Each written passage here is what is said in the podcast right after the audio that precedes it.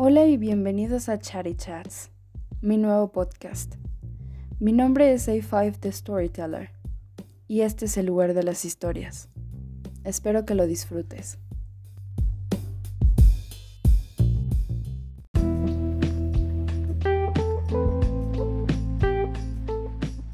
En este episodio de Chatty Chats hablaremos sobre Maze Runner.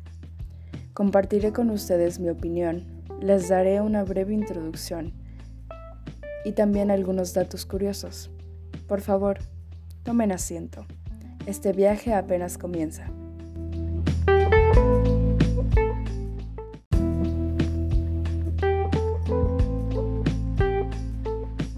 Maze Runner Correr o Morir.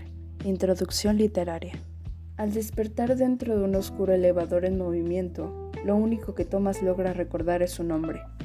No sabe quién es, tampoco hacia dónde va, pero no está solo. Cuando la caja llega a su destino, las puertas se abren y se ve rodeado por un grupo de jóvenes. Bienvenido al área, novato. El área.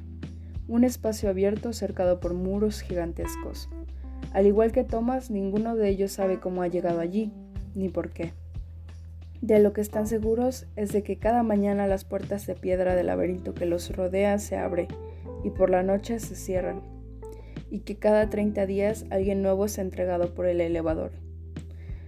Un hecho altera de forma radical la rutina del lugar. Llega una chica, la primera enviada al área, y más sorprendente todavía es el mensaje que trae. Thomas será más importante de lo que imagina pero para eso deberá descubrir los sombríos secretos guardados en su mente. Por alguna razón, sabe que para lograrlo debe correr. Correr será la clave, o morirá.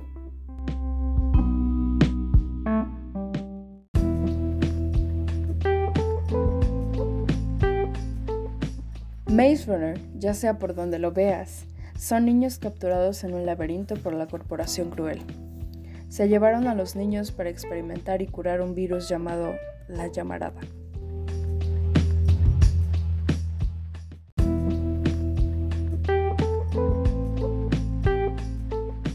El planeta entró en apocalipsis. Todo salió mal. Pero Thomas llega al laberinto a cambiarlo todo. ¿Completarán la fase 1?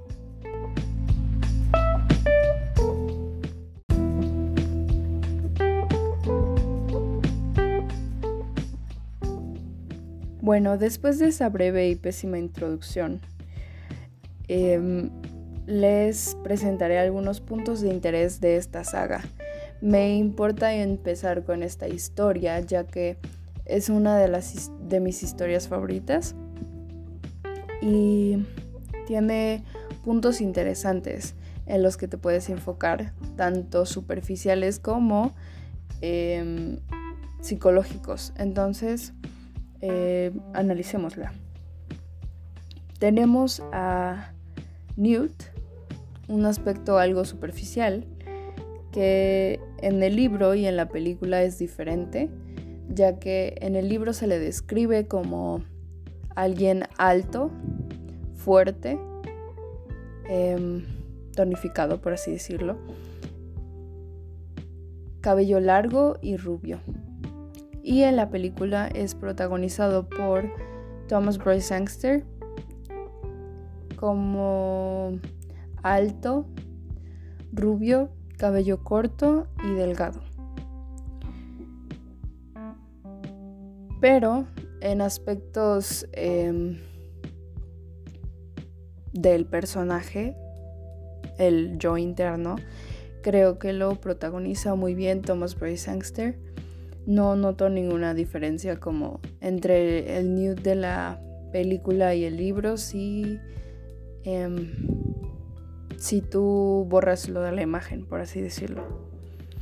Thomas y Teresa se hablan por telepatía. Esto es bastante extraño. Esto nada más sucede en el libro. En la película no hablan por telepatía ni nada más. Solo como que comparten recuerdos y se dan cuenta de que ellos fueron como los que los encerraron en ese laberinto y así, pero aparte de compartir recuerdos no, no tienen como nada más, eh, solo como una extraña tensión Entonces, una tensión amorosa muy extraña, pero no es tiempo para eso. Están corriendo por su vida. Em, y se hablan por la mente, bueno, a través de su mente. Y es muy extraño. Bueno, cuando hablo de esta película, por eso me importa mucho este, mucho este aspecto, es que hablan sobre el bien común, pero es que es una cosa tan difícil. Hablan del sufrimiento de cada uno como individuo. O sea, no de cada uno, de cada personaje, sino los encierran en un laberinto y literal hay algunos que han estado ahí tres años. otros como Thomas que llegaron el mes pasado o cosas así y pues entonces ellos quieren huir o quieren salirse o ya no encuentran salida, están perdiendo la esperanza. Y entonces lo ves desde su lado, que es como están sufriendo. Pero luego, cuando te das cuenta de que todo esto es una prueba y es un como área controlada, por así decirlo, que no les molesta dejarlos morir. O sea, como que para ellos los que sobreviven son los fuertes y los que murieron eran unos débiles, no los necesitamos, entonces eso también está un poco, un poco eh, duro de como contemplar. Entonces por eso el bien común siempre está muy presente en esta película.